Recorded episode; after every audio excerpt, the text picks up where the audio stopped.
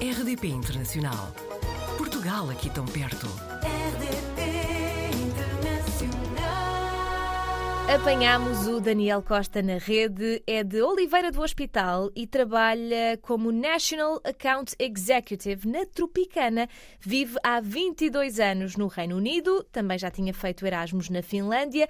Daniel, antes de mais, bem-vindo ao Apanhados na Rede. Olá, Joana, bom dia. Bom, há aqui várias cidades que nos enviou neste momento. Onde, em que cidade é que está, de Inglaterra? Um, é uma cidade que se chama Reading. Para, para as pessoas que não estão habituadas a pronunciar este nome, podem confundir com o verbo reading, ler, é interessante, uh, mas é Reading que se pronuncia, portanto fica a cerca de meia hora de comboio de Londres, portanto é onde eu estou a viver neste Uhum. momento. Na altura, e já passaram mais de 20 anos, não é? Foi uma oportunidade profissional que o levou para o Reino Unido? Uh, na altura, é assim, eu sempre tive esta tendência de procurar algo mais na vida. Portanto, já Uhum. foi, não sei se é genético, se foi inculcado talvez pela minha mãe, que ela sempre foi uma pessoa autodidata, porque eu na altura, eu até tinha uma situação financeira e um trabalho interessante em Portugal, mas pronto, sentia a necessidade de sair e de procurar algo mais. Portanto, foi essa primeira motivação. E deveria ser sempre assim, não é? Sim, eu, eu, eu tenho sempre uma sede de aprender coisas novas. Uhum. Uh, é a minha mentalidade e a minha forma de estar na vida.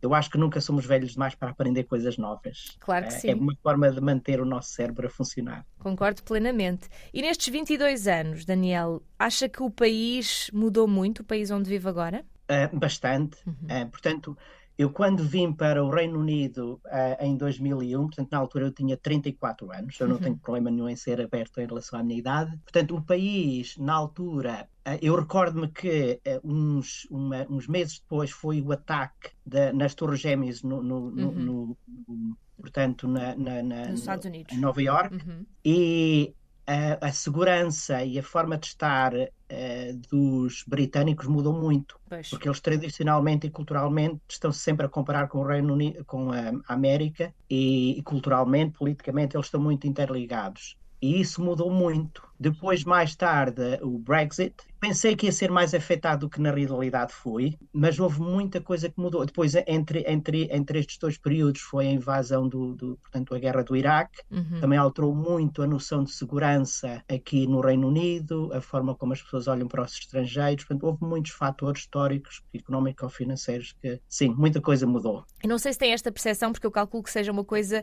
a que a população local esteja mais atenta, mas as pessoas já se habituaram a ter um rei, porque às vezes até se enganam e dizem rainha ainda, não é? Um, eu estava, um, portanto, eu tenho um, um amigo inglês, uh, eu costumo, nós costumamos sair. Os ingleses gostam de muito passear aqui no campo e há muitos parques, mesmo até nas cidades. Encontramos um casal uh, que também tinha um cão e os nossos cães, cães começaram a brincar e o marido estava a dizer: Esta parte ainda pertence às terras da rainha. Uhum. Eu olhei para ele e disse realmente a ideia da rainha ainda está presente na sua mente. Ele, ah, ok, temos um rei. As pessoas ainda continuam a ter aquela presença, mesmo eu. Portanto, eu vivo a cerca de 40 minutos de Windsor e vou lá muitas vezes. Eh, Já visitei o castelo várias vezes, eh, portanto, a Chapel, St. George's Chapel. Portanto, estou muito ligado àquela.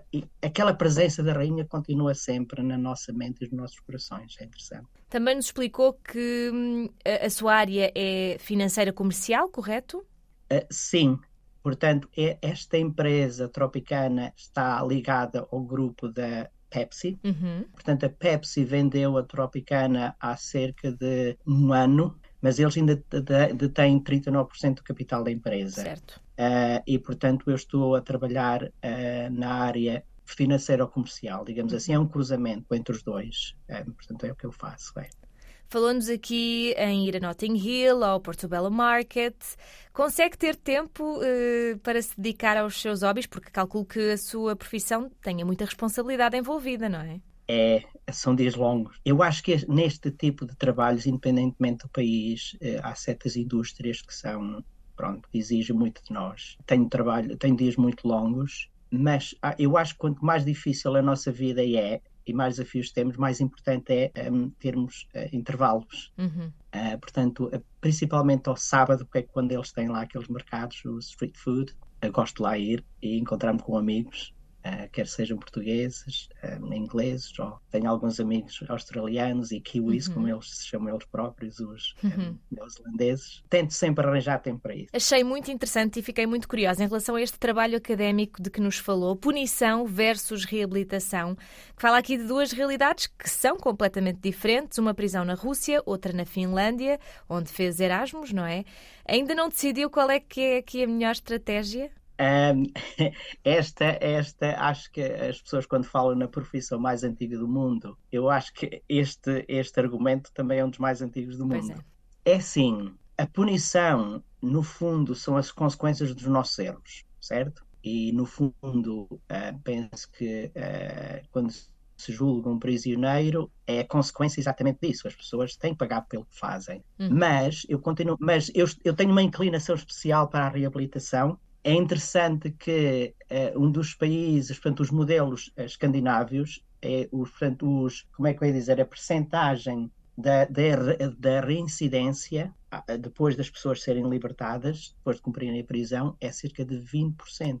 Um, eu não tenho agora presente o, a percentagem do, do, do, dos Estados Unidos, mas eu penso que é à volta de 44%. Isto fala por si próprio. Uhum. Quando nós olhamos para as pessoas como um ser humano que precisa de se reabilitar, e se olharmos para o futuro e tentar perceber o potencial da pessoa, o que é que ela pode vir a, a ser e a transformar-se no futuro, isso motiva as pessoas para elas serem melhores. Uh, portanto, estou um bocado mais inclinado para a reabilitação. É lógico que se eu vou falar com a, a vítima, eles não vão gostar deste tipo de, claro. de argumento. Portanto, eu respeito também, a, a, enfim, um, a opinião das pessoas. Eu gosto de aplicar isso no meu dia a dia. É interessante que a minha empresa tem uma política muito aberta e se as pessoas cometem erros, elas não se sentem ameaçadas porque vão ser despedidas. Não é essa uhum. a consequência quando nós temos este tipo de reabilitação, pode-se transpor e, e, aplicar em várias partes na nossa vida. É verdade. E se nós ajudarmos as pessoas a melhorarem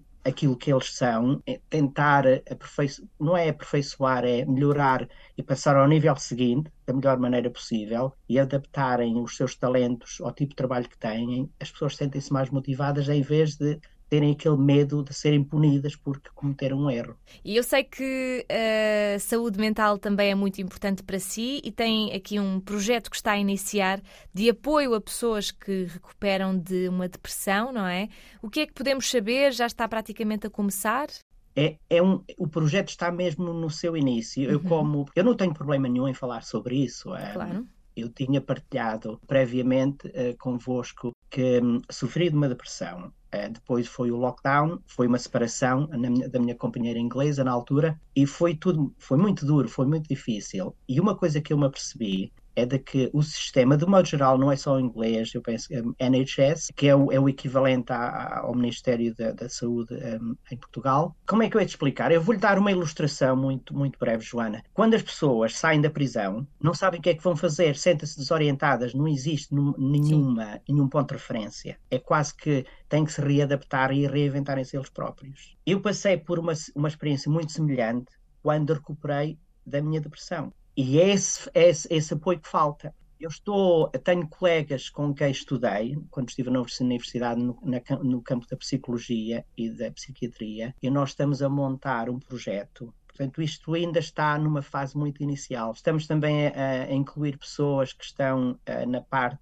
profissional, a tentar, a, eh, portanto, combinar estes elementos todos, a parte profissional, a parte de saúde e tentar ver o que é que a pessoa, o que é que resta da pessoa, uhum. o resto de uma forma positiva. Não estamos claro. aqui a chegar ao fim, porque o cérebro e as capacidades mentais e físicas, entretanto, foram alteradas e temos que tentar reajustar as nossas prioridades e os objetivos de vida em função da nova pessoa, depois de termos recuperado desse desafio mental. Isto é um projeto que ainda está muito no início, ainda estamos a ter reuniões e a tentar perceber qual é a melhor maneira de arrancar com o projeto, mas estamos a fazer planos de arrancar ainda este, eh, este ano. Parece-me um projeto necessário, Daniel, Uh, e isto significa que é no Reino Unido que vai ficar nos próximos tempos? Um, para já vou, embora há muitas coisas que eu um, pronto, tenho saudades de Portugal. Eu acho que a, mental, a nossa mentalidade portuguesa está um bocadinho a, a mudar no sentido de, um, portanto, neste sentido também, porque eu apercebo-me de que há pessoas que passam por situações traumáticas e depois quando recuperam,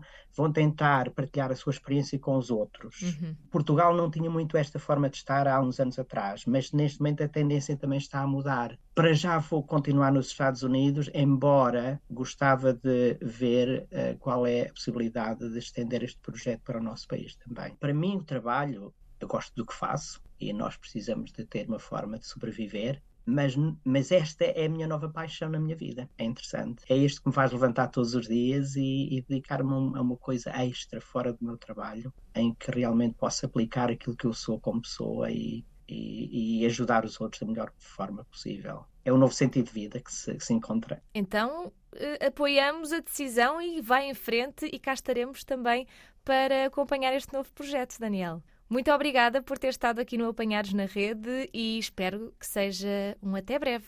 Até breve, Joana. Muito obrigado por esta oportunidade. Portugal ao alcance de um clique. rdp.internacional.rtp.pt RDP Internacional. Portugal aqui tão perto.